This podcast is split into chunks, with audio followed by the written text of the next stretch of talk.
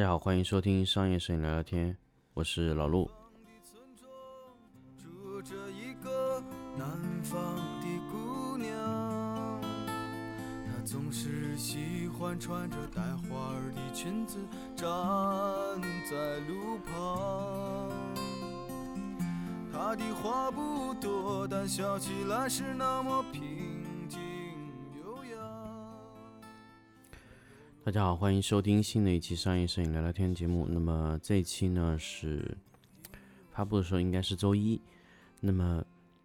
在这里呢，想跟大家预告一下，那么在本周六我会在 B 站给蓝光做一场视频类的直播。那么这场直播呢会涵盖到 LED 拍摄，用 LED 来拍图和视频的这个方向，所以。为了让大家呢，就是更多的在去看这个直播之前有更多的了解，所以本来我想把这个节目啊做成付费的，甚至都不是粉丝抢先听节目呢。呃，由于这个想给大家去做一个预告，或者说给大家想给大家去做一个补习，甚至你没有听到这期节目，那你在看了那期直播以后，你能回头过来再想一想，把这些想通呢，也希望。就这个节目免费的奉献给大家，那么其中呢，它其实涵盖了非常非常多的，可以说有价值的点嘛，所以在这里呢就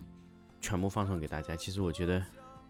也算是一个给免费用户的一个福利。那么首先我们来讲 LED 去拍视拍视频，大家都可以理解，因为。视频是要持续亮度，那闪光灯是不行的。那么闪光灯转换成 LED 去拍图会有哪些问题呢？其实我们先预告一下，当然我们这一期是说不完，我们会用两到三期的节目给大家分享清楚。首先，我在用 LED 拍的时候，首先我们就必须要注意曝光组合。曝光组合和闪光灯是不太一样的，这是第一种。第二种呢，就是光比混合。那么，什么叫光比混合呢？不管我们是在环境中使用了常亮灯，还是其他的一些混合型的光源，甚至我现场也有光源，光比怎么控制？第三个，因为现在的光源它是 COB 的，那么我怎么样去控制它的硬度？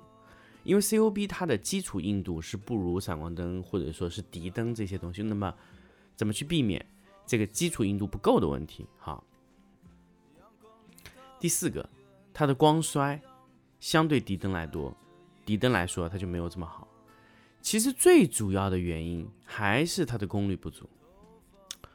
因为现现在你们所有能用到的灯啊，它所谓的这个，比如说媲美两 K，像呃刚刚发布那个。呃，爱图仕的这个 COB 的这个六百瓦的，它所谓的媲美两 K 底灯，那也只是真的是很小。如果你要把灯打穿，要有那个很明显的光衰效果，那么其实，嗯，可以说，呃，它的它的这个这个距离要拉得非常远。另外一个呢，就是。剧组里一直在说叫“三不硬，三不软”的问题。那么这个很简单，因为你灯它的 COB 相对的光源会比敌灯大一圈，所以它相对就会软一些。那其他就没有了。其实你用 LED 或者用敌灯都是一样。其实 LED 最大的问题还是功率没有敌灯的高。那么不管你做到两 K 还是多少媲美几 K 的敌灯，敌灯永远有十八 K 敌灯啊，十八 K 就是一万八千瓦的。三十九三十九公斤以上的灯头的重量啊，那么当然我们不来说这个，那么还是继续说这个持续光源拍的这个问题。其实我在我我记得我读书的时候，我记得我读书是二零零八年的时候，那个我有一个商业广告的一个老师，因为我会有时候会去听这个中国美院的一些旁听的课程，因为我读的大学离美院比较近嘛，所以会去听一些。那个时候就已经有摄影师在使用敌灯去拍了。那敌灯和闪光灯是非常接近的。那么所谓的所见即所得，那就是呃持续光源给我们带来的优点。那么为什么现在我们不说了？就是又回到闪光灯时代了。哎，很多时候我们要知道，其实考虑的还是成本造成的问题。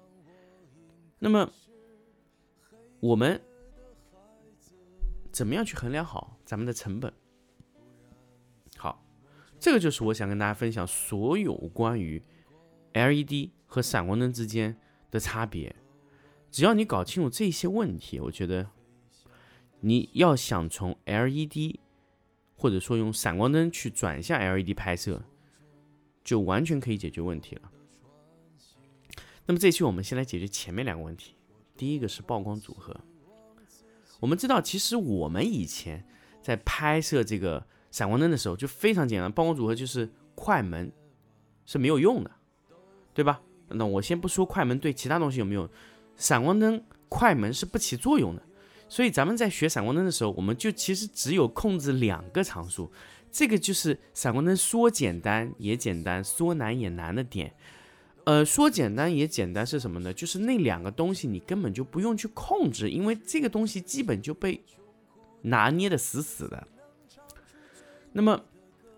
快门速度它只和闪光灯以外的光源有关。那么我们现在来说一说咱们这个闪光灯的这个这个能力啊。闪光灯的曝光组合只在于什么？光圈，ISO。那 ISO 和任何东西都有关，大家知道。如果你是快速的进入到画面，它只是一个敏感度，所以其实光圈和 ISO 是一个组合的变量，它和你的功率对应。所以你今天选择 F 八或者 F 十一各种的光圈，你对应的闪光灯，那它必定有一个功率指数给你，比如说三点零还是四点零还是五点零，这是一个功率指数。那么如果你反推到，呃，持续光源里面，你发现快门速度是和你的光源是有关系的，啊，所以如果你是拍静物产品，你用三脚架支着拍啊，比如说你你在想要 ISO 和快门，啊，ISO 和光圈都需要好的时候，你可以用快门去补救，那比如说十分之一、二十分之一、八分之一秒。都是可以补救一些静物的一些功率不足的问题啊，甚至比如说你想去拍摄一些，嗯，比如说起风啊，窗帘吹动起来那种，哎，虚虚的感觉。其实我我我最近在拍，大家可以看到我在蓝光给他演示那张图片里面，那个窗纱被风吹起来以后是虚化的状态，我觉得非常漂亮。因为我觉得有时候有一些东西啊，它虚实的结合是非常好看的。呃，一些类似于小小过曝的一些呃窗纱的质感，我觉得是非常非常让我觉得舒服的一种状态。那么这是一一块内容，那么还有一个呢，就是说你的快门和光圈感光度都都起到作用，所以说其实你们在里面去控制这个灯光的时候，你需要控制什么？你是要去控制你不同灯光之间的功率差别要拉开，才能出反差，这个是很大的问题啊！我一定要跟大家强调，就是现在的 LED 最大功率和最小功率之间的比例没有拉开，没有这个拉开这个比例呢，就这个反差就很难控制。这个我是我一直强调，就是你如果反差要拉开，你就必须控制不同的 LED 的亮度，就比如说从从零到一百，这个亮度差别得非常大。但是现在，嗯，就是除了那个爱图仕增加零点一和那个呃蓝光和那个那个那个 Dano 的那个药的那个灯以后有零点一，其他都是百分之一百以百分之一的步进控制的。那么我相信接下来蓝光推出的灯也会是以零点一的步进去做的。那么零点一的步进呢是非常非常重要，大家可以现在可以看到，就金贝的灯推出也是没有零点一的步进，但是它在软件里做了零点一，所以。金贝接下来一定会去做零点一的切分，啊，那么今天我记得今天上市的一个 EF 五百啊，好像就是零点一的切分。那金贝现在也加入到 EF 五百的阵容了，因为 EF 五百我还没有拿到这个灯，我不知道现在 EF 五百是怎么样的一个情况。所以有机会我拿到 EF 五百以后呢，就呃给大家去尝试去测试一下 EF 五百这个灯，呃。接下来呢，其实还是要说，就曝光结束以后呢，就是马上紧跟着就是光比啊。很多时候呢，很多摄影师他们没办法拍的特别黑，在 LED 上面就很简单，光比拉不拉得开，这个是非常非常关键的。所以 LED 最大最大的拍摄难度是什么呢？就是你不能多空间同时工作。比如说你 A 场景在拍，你背面是个 B 场景，B 场景就不能再被工作了，因为 B 场景打的所有的灯都会影响 A 场景的底子。A 场景打的所有的光都会影响 B 场景，所以，所以我这里要强调，就是你在用 LED 拍的时候，你的下限光比就是你把所有的你的布光灯关掉以后的情况。所以，我我不知道大家有没有理解这一句话的意思啊？呃，我在一开始拿捏不住 LED 把它拍暗的这个点的时候呢，就是我一开始拿捏不准的点，就是我不知道什么是底。但是我最近由于我在去往视频方向去做嘛，所以我越来越知道这个底子和填充光是不是一个道理。为什么我们在闪光灯在最后去打填充光呢？因为闪光灯默认它这个光比是极大的、极大、极大的，所以它底子里一定是黑的，没有东西的。所以我们要在最后一部分去给它填充一些它在最暗部的一些内容。所以这个我们把它填充叫 fill light 啊，叫什么？填充闪光就是为了去填充那些暗部的，所以为什么 LED 和这个这个这个这个持续光源和这个闪光灯要分开来去说这个事情，就是因为闪光灯它在暗部根本就没东西的，你不闪它就没有光线。那么持续光源不一样。实际关于，你在拍之前，有可能底子里面就是有东西的，所以一开始我们会去铺一个底子，这就是这就是你们在在做所有的东西时候做底子光或者什么，就因为你正常底子光是先上的，为什么呢？你这个底子光一上以后，基本上你就铺垫了你整个场景里面大致的亮度。就是你最暗的地方是多少？也就是我定义了一个黑场。大家如果说做平面，我我特别特别喜欢用平面的语言去形容视频里面的一些操作。比如说底子光，咱们就说他把铺了一个黑场，就把这个黑场铺在这个地方，最暗的地方不能低于这个亮度，这叫底子光。底子光是完全铺上的。那么如果你要做特别特别大的反差的东西，你拍一张图片必须是黑的，对吧？如果你不想你的暗部是完全黑的，那么很简单，你铺一个底子，让整个面上有东西就可以了啊，有一点点黑黑的，或者说有一点点亮亮的就好了。那么一般来说，你最后还会去打打一点底子，就是你在不同的地方会把底子再起来一点点，因为底子你是要打的特别匀，所以你不可能用一个灯在一个位置就可以打好了，因为底子会铺很多东西。如果你场景特别大的话。你会用多个灯去铺这个底子，这个我们在以前在大场景的布光里面就很正常去用的，就多个灯去铺底啊，这很正常。但是如果说你在平面里面拍摄，你碰不到这种情况的主要原因，就是因为你的闪光灯和你的现场光源的光比实在是太大了，就几千万分之一、几千万比一的这种状态。但是 LED 做不到，LED 可能只能做到两百比一。三百比这样的状态，所以你你人为的要去铺一个底，然后你把高亮的提起来。所以现在有一个问题就在于，如果咱们不能把环境光屏蔽到最低，如果你也想拍高反差的东西，除非你的灯的功率是极大的，那么这就是为什么 LED 厂家现在会去拼高功率、大功率的这个原因。千万千万不要以为大功率是彰显自己的实力，我觉得不是，因为现在你们所有碰到的大功率的灯。都是为了让你的产品能达到完整的光比，或者说非常好的反差来去做的这个事情，所以这个对于厂家来说难度是非常大的。那么这个底子和最大亮度拉开距离，就可以得到一个非常好的反差，这是第二个要控制的点。那第三个呢，就是说你的光比你还要控制在不同的灯上面。以前我们认为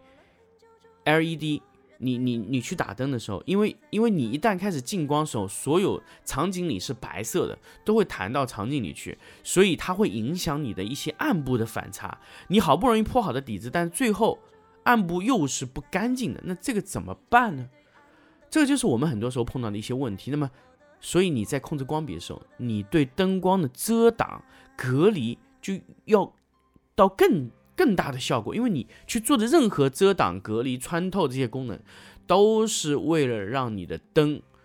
达到最大光比。所以在所以为什么为什么在影视里面去布光的时候要遮遮的非常非常厉害，就是因为影视的光线它是拉不开光比的，它的灯的功率达不到那个光比的效应，所以它必须去遮的非常仔细。但是如果闪光灯的话，它不会，因为闪光灯它在极近的距离，它它就可以得到一个非常好的反差啊，所以它没有必要去遮的非常的仔细，也可以得到很好的效果。那当然也要遮啊。就是没有像 LED 这样的考虑的这么细致，所以原来如果你是做精确布光的，这个时候你进入进入那个 LED 布的时候，就原来你在闪光灯做非常精确布光，你进入 LED 的时候很轻松，因为你会发现什么都是一样的，什么都像原来一样。但是如果你原来你遮挡的不够精确，那么这个时候你进 LED 要要老命了，因为你任何东西都拍不拍不黑，你反差就是在上面的，所以这个就是 LED，如果你没有办法把这种漫射啊、弹弹射啊，这种乱七八糟的环境的反射给它消掉，就是拍不黑啊，这就是一个很大的问题啊。那么这两个呢，其实就是我们在这一期节目里面跟大家分享的关于 LED 拍摄里的第一块的内容。那么下一期呢，咱们来分享第二期内容。那么，呃，在节目最后呢，还是要跟大家强调，我的视频直播在周六。B 站晚上八点，啊，呃，B 站的蓝蓝光这个这个这个公众号里面，B 站那个号里面你可以去关注，啊，从八点开始我们直播两个小时就结束。好，那么这期节目呢就到这里，我们下期再见。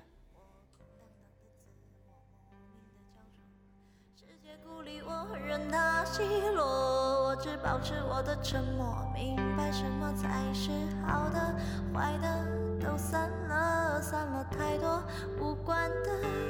散了后我醒了，醒了，醒了。醒